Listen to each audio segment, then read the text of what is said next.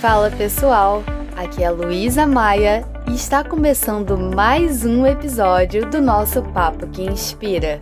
Aquele papo que vai te apresentar e te inspirar com ideias e ações transformadoras.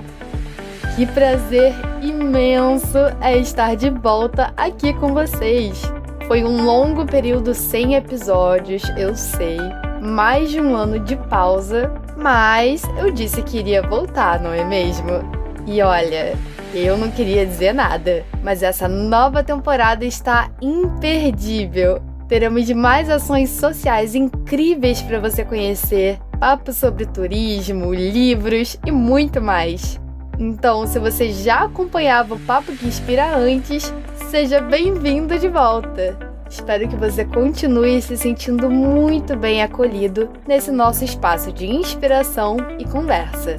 E se você é novo por aqui, sinta-se em casa. Não esqueça, é claro, de conferir também os episódios gravados em 2020 e 2021, que também falam sobre iniciativas que merecem toda a visibilidade todo o nosso apoio por estarem fazendo a diferença de alguma forma.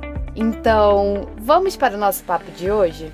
A proposta dessa nossa conversa será não só mostrar uma ação inspiradora, como também trazer um pouco de incômodo, mas não algo que te deixe simplesmente desconfortável.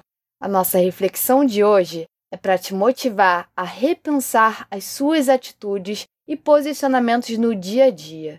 O nosso tema é o que é o antirracismo? Você conhece essa palavra? O termo antirracismo é definido nos dicionários como um movimento ideológico ou uma atitude de oposição ao racismo, que é a discriminação de pessoas motivada pela cor da pele ou origem étnica. E eu queria que, antes do nosso papo começar, você guardasse bem essa palavra-chave: atitude. Porque não basta simplesmente falar contra o racismo. Hoje eu não vou me alongar na introdução para começarmos logo a debater esse tema tão urgente com quem entende do assunto e pode aprofundar nosso debate. A nossa convidada de hoje é a Paula Batista, criadora do projeto Ser Antirracista. Estão todos prontos para a nossa conversa? Então escolha um cantinho bem calmo aí onde você está, separe um tempo para estar realmente aqui e vamos refletir juntos. Oi, Paula! Que prazer enorme te ter aqui nesse papo para a gente conversar hoje sobre esse tema tão importante e urgente. Então, nesse começo de papo, eu queria que você se apresentasse.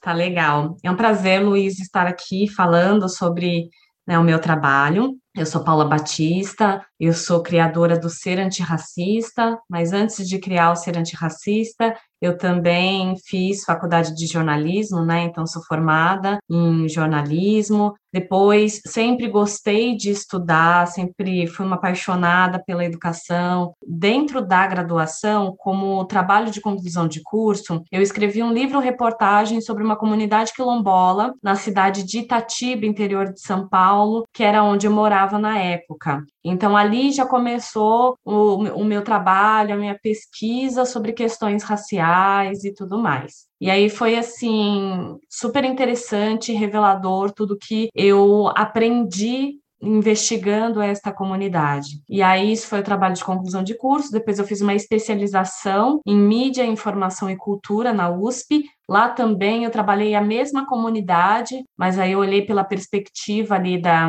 de uma política social que contemplou o quilombo, né, uma política de cultura, né? E aí eu fui investigar como que isso estava se desenvolvendo ali naquela comunidade quilombola. E aí depois eu continuei fazendo a minha, a minha pesquisa sobre comunidades quilombolas tradicionais, participei de alguns núcleos de estudos aqui na Unicamp, daí eu já vim aqui para Campinas, né, interior de São Paulo também, próximo aqui da Unicamp. E aí eu comecei a fazer essa pesquisa e depois eu ingressei no mestrado em divulgação científica e cultural. E aí a minha pesquisa que estava formatada é, para essa questão de comunidades quilombolas tradicionais, ela deu uma mexida, orientadores, né, que, que vêm e, e conseguem fazer com que a gente olhe melhor para a pesquisa e para os fenômenos, né? Então, eu comecei a desenvolver uma pesquisa sobre quilombos também, mas numa visão, vamos dizer assim, mais ampla de quilombo. Né? Então, todos os lugares, os espaços de encontro de pessoas negras, onde a cultura negra é celebrada, onde as pessoas negras podiam viver e vivenciar as suas experiências, a sua cultura, a sua identidade com tranquilidade, com leveza, porque para as pessoas negras o racismo ele faz, ele tem esse mecanismo, né? Quando a gente está nos demais espaços que não são os nossos quilombos, a gente acaba tendo que performar de uma forma para evitar de sofrer racismo. Então, quando a gente está num trabalho, por muitos anos, né, a gente tinha que usar um, o, o cabelo de uma determinada forma, se vestir de uma determinada forma. Então, assim, hoje eu tô com uma blusa toda colorida, tal. Se fosse no período de mundo corporativo, talvez eu não poderia ir com essa roupa. É, então, às vezes acaba sendo alguns ambientes, né, que a gente frequenta, acabam sendo um pouco opressores. E aí os quilombos são esses espaços. Aí eu pesquisei a, o aparelho Luísa que é um lugar que foi criado, inclusive, pela. Hum, hoje ela é deputada, Érica Malunguinho, que criou ali, que é uma mulher trans, né? E aí, é, ali é, é, como se fosse um barzinho, né? Mas é afrocentrado, que a gente chama, a cultura negra está muito presente ali dentro, onde os jovens negros periféricos podem ir e, e se confraternizar ali, sendo dançando do jeito que eles quiserem dançar, com a roupa que eles quiserem ir, com o cabelo que eles quiserem estar, então se sentindo essa liberdade do corpo, né? E aí, olhando sobre liberdade do corpo e liberdade do pensamento, eu também entrevistei um outro lugar que também se autodenomina como Quilombo, que é o Terça Afro. Eu, quando os entrevistei, já fazia cinco anos que todas as terças-feiras eles abriam ro a roda e eles me disseram que em cinco anos eles nunca repetiram um tema. Então, assim, a quantidade de, de coisas que se tem para trabalhar sobre as questões raciais são né, enormes. Então, foi assim, essa pesquisa que eu fiz. E aí, dentro dessa pesquisa, eu comecei a ter contato com uma literatura e com um conhecimento que eu falei assim: poxa, não é possível que as pessoas vão só quando é, estiverem numa academia, né, fazendo mestrado, que vão ter contato com esse conteúdo. E aí eu falei assim, não, eu quero fazer isso, espalhar para todas as pessoas, para todas as crianças, todo mundo tem que ter acesso a essa, a essa maravilha que é a nossa identidade racial negra, essa potência que é. E aí comecei com um projeto voltado para as crianças, falando da maravilha de ser negro, e aí me esbarrei com o racismo, que muitas vezes impede as pessoas negras de vivenciarem a sua negritude, de amarem quem são. É, aí eu falei assim, não, vou dar um passo para trás, eu vou precisar trabalhar com educação antirracista, educando as pessoas para que elas consigam enxergar o racismo e aí depois que elas né, desconstruírem o racismo internalizado, elas vão poder amar toda a beleza e, e maravilha que é ser negro. E não que uma coisa precisa acontecer antes que a outra, acaba acontecendo junto, mas precisa ter essa conscientização sobre os males que o racismo faz, e a importância de todas as pessoas se engajarem na luta antirracista. Então, hoje, o Ser Antirracista ele atua nas escolas, com palestras, treinamentos, tem cursos para educadores. A gente também tem um trabalho muito forte nas empresas que estão aí engajadas em promover é, as relações étnico-raciais, estão enxergando que são um espaço importante para a promoção da igualdade racial, então as empresas estão é, bem é, interessadas nisso, interessadas em como elas podem fazer parte da mudança, e também tem né, na, na, nas mídias o Instagram do Ser Antirracista, o podcast, tem o YouTube com vários vídeos lá também com conteúdo educacional, sempre focado na educação antirracista, em como a gente pode é, fazer ações no nosso cotidiano para ser antirracista e aprender como o racismo funciona na nossa sociedade e acaba nos atravessando sem a gente perceber. É, eu acho muito bacana que você atua em todas essas frentes, né? Podcast, vídeo, conteúdo no Instagram. E isso é muito legal porque cria várias possibilidades para as pessoas acessarem esses conhecimentos. Porque eu acho que nem todo mundo conhece ainda esse termo, né? O antirracismo. E o que é o antirracismo? E qual a importância de assumir essa postura no dia a dia? Certo, Luiz. É muito importante essa, essa pergunta e essa discussão, porque essa palavra antirracismo ela está mais difundida recentemente. A gente tem aquela frase é da Angela Davis, né? Numa sociedade racista não basta ser não racista, é preciso ser antirracista. E aí também todo o trabalho da Djamila Ribeiro, que veio para popularizar esse, esse conceito né, de, de ser antirracista e tudo mais. Então, a gente tem uma sociedade que ela é estruturada no racismo, né? A gente tem o racismo estrutural e o antirracismo é justamente essa esse ponto de virada. Até então, a gente tinha um comportamento muito passivo de se enxergar como não racista. Então, se você perguntar para todas as pessoas, elas vão falar: eu não sou racista porque a gente também criou a imagem de que racista é aquela pessoa horrorosa, que faz violências, que xinga. E quando a gente olha para a gente, a gente não se vê como essa pessoa que faz esse tipo de situação. Porém, é, produz o racismo, mesmo né, se enxergando aí como não racista. Então, o não racista, ele é uma, um ser passivo, que vê as coisas acontecendo, tenta não ser o agente que vai realizar essas ações, mas acaba tendo ações racistas inconscientemente. Né? Porque, como eu disse, o racismo na nossa sociedade é um aprendizado, ele nos atravessa. Então, o, o antirracismo ele vem para ser esse ponto de virada, para que a gente comece a fazer ações. Porque essa postura de não ser racista nos trouxe até aqui, né? até esse momento de grande desigualdade racial, de violências, de mortes. Então, não dá mais para ter uma postura não racista passiva. Então, a gente precisa assumir o ser antirracista, né? assumir essa postura antirracista. E aí o antirracismo está ligado à ação. Não adianta, não tá, não é só você continuar acompanhando as coisas e desejar e orar para que tudo mude, para que o mundo seja melhor, tal. O antirracista ele age. Então ele sabe conscientemente que estamos numa sociedade que é racista, que não estamos numa sociedade saudável e aí então procura-se agir para que essa circunstância mude. E aí, cada antirracista vai olhar ali para onde ele está e vai ver onde que é que ele pode mudar essa realidade. Então, a primeira coisa é enxergar onde eu estou, qual que é meu lugar ali na fila do pão para que eu possa enxergar os meus privilégios, o que eu posso fazer, onde eu influencio, quais as pessoas que eu posso influenciar. A partir disso, é começar a enxergar o racismo. A gente tem muita dificuldade em enxergar o racismo onde ele acontece. Então, às vezes,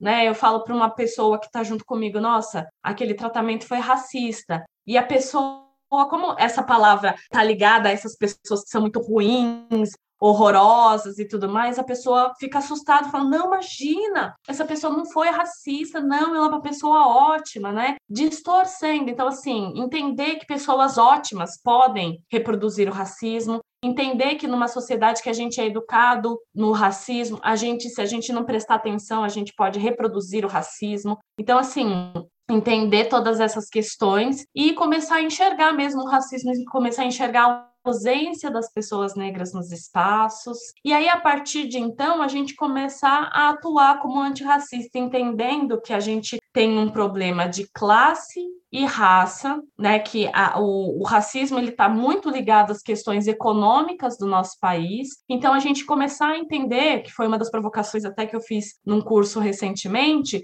se o nosso dinheiro está financiando o racismo. As marcas que eu compro, é, os lugares que eu vou, né, a, a escola que meu filho estuda, os eventos que eu participo, tem pessoas negras?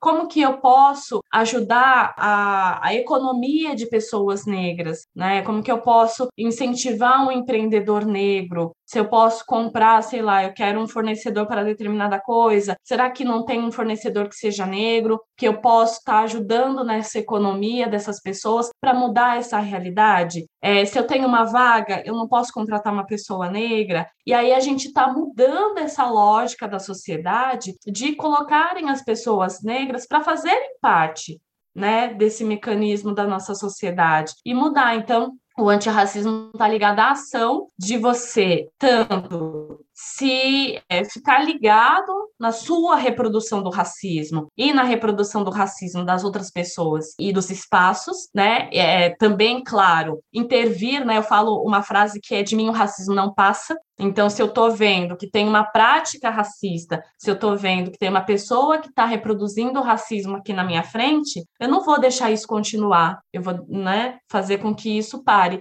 e também promover ações para mudar essa lógica da nossa sociedade em que as pessoas negras estão apartadas de determinados espaços. Então, esse é, é a missão aí do antirracista, é agir, porque até agora a gente acreditou que tendo uma postura passiva as coisas iam mudar, porque a gente acha que racismo é horroroso, mas mesmo achando que racismo é horroroso, se a gente não fizer nada, não vai mudar. Então, a gente precisa mudar, fazer a mudança. Bom, é incrível o que você falou, porque principalmente nós, pessoas brancas, né? Às vezes reparamos que nós frequentamos lugares muito brancos, com a maioria de pessoas brancas. Então, é necessário fazer sempre esse exercício de enxergar. Na minha sala de aula da faculdade, por exemplo, a minoria é de pessoas negras. E por quê, né? Então, quando a gente faz esse exercício, a gente começa a querer mudar essa postura. Pelo menos devia ser assim para a maior parte da sociedade. E seria incrível se todas as empresas, todas as instituições passassem por essa avaliação. E hoje em dia tem pessoas que abrem vagas para pessoas negras, mas às vezes é só uma vaguinha para dizer que tem, mas isso não significa necessariamente uma mudança real, né, dessa visão. Exatamente, é porque contratar, ótimo, né? Mas assim, o que a gente percebe é que nas diretorias, na gerência, não tem pessoas negras. Quando a gente olha num espaço em que a minoria é de pessoas negras, numa sociedade que a maioria é de pessoas negras, então a gente tem é, 56,4% de pessoas negras no país, e aí nos espaços eles não são representados, aquele espaço sem que ninguém fale nada, está reproduzindo o racismo, está sendo racista, ou está impedindo as pessoas negras de entrarem por um processo seletivo que a exclui, ou estão impedindo de, fazendo com que elas não consigam acessar pela questão econômica. Então, é assim, quando a gente consegue entender que a gente tem um país que é racista e isso atingir economicamente as pessoas é, negras, se a gente não faz nada e continua impedindo essas pessoas de, de acessar esses espaços, a gente, consciente do racismo, está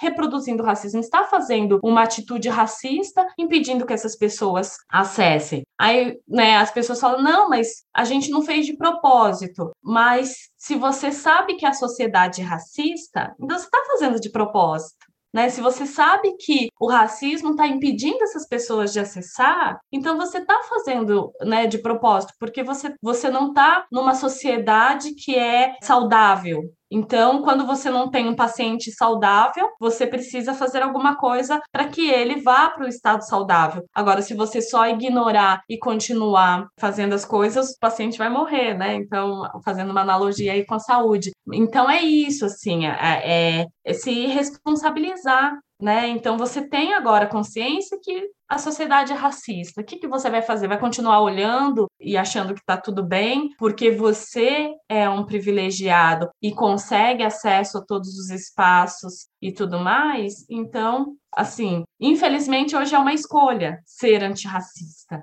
É, mas eu acho que a gente vai caminhar para uma sociedade de uma consciência em que daqui a pouco não vai ser mais uma escolha. As pessoas cada vez mais estão conseguindo enxergar e estão conseguindo se indignar com tudo isso. Bom, e que mais e mais pessoas se conscientizem e passem a ter essa prática antirracista. Eu gostei muito da comparação que você fez com a saúde, né? Não adianta a gente ignorar. Nós temos essa tendência, muitas vezes, de ignorar as coisas e, diante de uma situação, dizer: Ah, coitado, ah, que pena, mas não fazer nada. Então, no dia a dia, quais atitudes nós podemos tomar? Eu vi no Instagram que você publica dicas de práticas diárias, né? Então eu queria que você falasse pra gente exemplos de ações que muitas vezes a gente não pensa, mas que são importantes e que já fazem alguma diferença.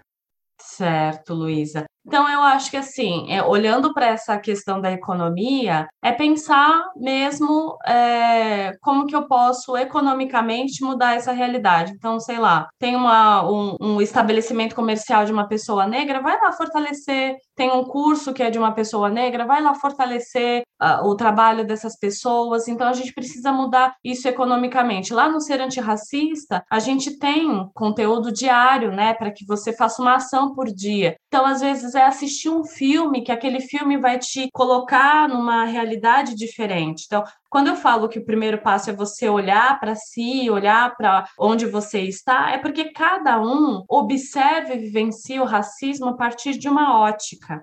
Né? Todos nós estamos inseridos nessa sociedade. Então, às vezes, as práticas e ideias que são legais, que vão me fazer mudar uma certa realidade, não são para outras pessoas. Então, cada um precisa se investigar e se entender onde que pode fazer essa mudança, né? Então, é, seguir é, pessoas negras no Instagram, né, influenciadores, educadores, para poder aprender todos os dias. Se a gente não se acostuma a ver, a gente não vai se acostumar a se relacionar. E aí, uma coisa que é muito importante é o seguinte: a gente precisa entender isso para toda a diversidade, para todas as pessoas estudar o antirracismo, fazer práticas, colaborar aí com a economia, não reproduzir o racismo, isso tudo no cotidiano é muito importante. Agora, a gente só vai desconstruir o nosso racismo interno, todos esses aprendizados, quando a gente passa a conviver com pessoas negras. Porque é, é na convivência, né? O nosso cérebro, e aí falando de neurociência, que muitas vezes faz a gente é, excluir pessoas, tratar pessoas negras de forma diferente, a gente, o nosso nosso cérebro ele tem essa ainda essa ideia um pouco arcaica dos homens da caverna de se distanciar do,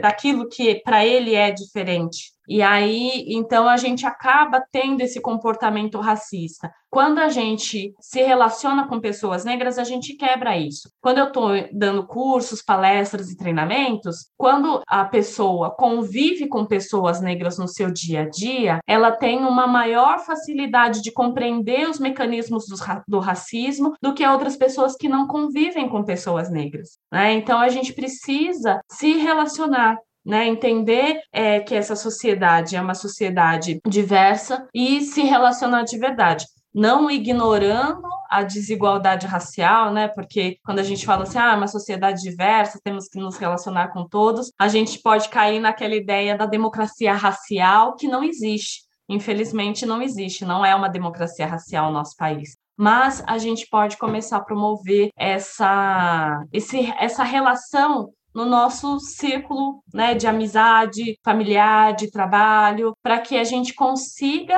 desconstruir o racismo e conseguir ter empatia com a dor das pessoas negras. É muito bom ouvir essa questão de ter referências, né? Na faculdade, eu me inscrevi em uma disciplina chamada Comunicação e Relações Étnico-Raciais, e uma coisa interessante é que a professora começou a trazer textos e materiais de autores negros, que muitas vezes a gente não conhece. E nós cursamos jornalismo, cursamos comunicação, e às vezes a gente só conhece os mesmos autores. Raramente tem um recorte racial, raramente vemos autores negros em maior destaque. Então foi muito importante ter essas referências, saber quem fala sobre racismo, antirracismo. E, bom, eu queria saber sobre as suas referências. Pode ser de autores, também perfis nas redes sociais para o pessoal seguir que eu acho muito importante a gente acompanhar essas pessoas. E na internet a gente tem como conhecer tanta gente, tanto conteúdo bom, importante. Então precisamos compartilhar essas referências. Legal. Eu acho que tem, assim, agora a gente tem bastante, né, pessoas falando sobre isso, ainda bem que a, o acesso a essas tecnologias possibilitaram que as pessoas possam acessar mais né, e mais esses conteúdos. Então, assim, a gente tem, claro, eu sou super fã dela, né, da Jamila Ribeiro e todo mundo que é, escreveu os feminismos plurais, né, então a gente tem Carla Cutirene, a gente tem a Joyce, é, Joyce Bert, então o Silvio Almeida, são pessoas, são estudiosos dessas questões que sempre estão compartilhando reflexões sobre essas questões. A gente tem também um perfil que eu gosto muito, que se chama Tinha que Ser Preto, que ele traz personalidades né, pessoas negras que foram destaque dentro das suas áreas, então eles trazem de uma forma assim é, humorística, assim, né, trazendo a humanizando essas pessoas, né? Então eu acho muito interessante esse, esse perfil também. O ser antirracista, então siga lá todos os dias, tem uma diquinha para você fazer, para você pensar. Algumas dão um pouco mais de trabalho, outras é, são mais tranquilas, mas é sempre pensando na aquilo que você pode fazer no seu dia para ter aí uma visão, para ampliar o seu olhar sobre essas questões, não só sobre o antirracismo, mas também para toda a história é, e vivência da população negra, né, da cultura afro-brasileira tão rica e tão influente e que muitas vezes as pessoas não têm acesso, não têm conhecimento, como você está falando aí, né? Agora você está tendo uma disciplina comunicação e relações étnico-raciais. Na minha época não tinha esse conteúdo quando eu fiz, aí entregando a idade, né? Lá em 2009, quando eu concluí, estava é, fazendo o TCC, né, concluindo a graduação, o, eu estava falando de comunidades quilombolas e os meus professores eles não sabiam muito bem o que, que eu estava falando, o que, que é quilombo, mas é uma coisa do passado, do que, que essa menina está falando, que hoje ainda existe quilombos, os, os, os, negros não precisam mais desses espaços, tal. Então, é, esses conceitos, né, eles são muito importantes e que bom que você está estudando, porque é, até todos os profissionais precisam ter disciplinas com esse conteúdo, porque, por exemplo, um educador ele vai ter ali alunos negros que ele vai precisar fazer essa educação. Jornalistas vão fazer matérias, reportagens sobre as, né, a história negra, questões étnico-raciais, né, violência que a gente tem visto aí todos os dias nos jornais. Então, a gente precisa ter esse conteúdo. Então, eu acho que seguir essas pessoas é ótimo. Tem livros que são excelentes também. Eu gosto muito do Clóvis Moura, é, eu gosto muito de Lélia Gonzalez, Abdias do Nascimento, Beatriz Nascimento. Então, são autores que trouxeram tudo que a gente está falando hoje, eles já estavam falando faz tempo. Então, esse, essas pessoas eu acho que são é, excelentes da gente ler, da gente ter contato com o conhecimento que eles trouxeram é, e que hoje a gente estuda e acaba trazendo aí para todas as pessoas também. Maravilha! Eu amei todas as dicas. Espero que a galera que esteja ouvindo aí já tenha anotado tudo. E se não anotou, volta aí, anota, porque esse conhecimento faz toda a diferença. E eu espero que mais cursos também tenham esse tipo de formação, né? Com a discussão sobre temáticas raciais. E bom, eu não queria terminar esse papo, mas por último, para fechar com chave de ouro, eu queria que você deixasse um recado do seu coração, que eu sempre peço para os nossos convidados deixarem, para a gente encerrar super bem esse papo. Legal, Luísa. Eu acho que assim, a gente precisa ficar atento agora. Não tem mais espaço para as pessoas que não sabem sobre esse assunto. Então, eu acho que todo mundo precisa pesquisar, precisa entender que a gente não pode mais alimentar a engrenagem que faz o racismo funcionar. Se eu não presto atenção nas minhas atitudes, uma figurinha no WhatsApp, né, boba, que a gente acha que é boba e que vai ali diminuir a imagem das pessoas negras, é, isso está autorizando com que a violência contra as pessoas negras continue. Está autorizando e banalizando a existência dessas pessoas a ponto das pessoas, de, de, de um grupo, né, de, de, algumas pessoas acharem que tudo bem matar, tudo bem é, atirar então, a minha, a minha mensagem do coração é essa, né? A gente não pode mais ser irresponsável com essa temática, porque isso está custando a vida de muitas pessoas, de muitos jovens negros. Então, é isso. De mim, o racismo não passa, porque eu não quero que a minha mão seja suja de sangue quando violências racistas acontecerem com pessoas negras. Eu não quero colaborar com isso, eu não quero ser uma, um agente que colabora com que essas questões aconteçam. Então, acho que é isso. De mim, o racismo não passa e todas as pessoas são importantes nessa luta, todas. Bom, fechamos da melhor forma possível. E se você quiser divulgar mais alguma ação, o seu perfil do Instagram, pode ficar à vontade. Eu só queria agradecer mais uma vez a sua participação nesse papo. Estou muito feliz por você ter aceitado o convite do Papo que Inspira e que muita gente possa ouvir e que esse conteúdo possa alcançar diferentes lugares, diferentes pessoas. Maravilha. Eu agradeço pelo, pela oportunidade, Luísa, pelo espaço. Sigam o Ser Antirracista. Lá no link da bio tem os cursos. Vamos fazer parcerias de, de trabalhos, de palestras nas empresas, nas instituições, para que né, mais pessoas possam ter acesso a essa educação para que a gente possa mudar. Muito, muito obrigada pela oportunidade aí.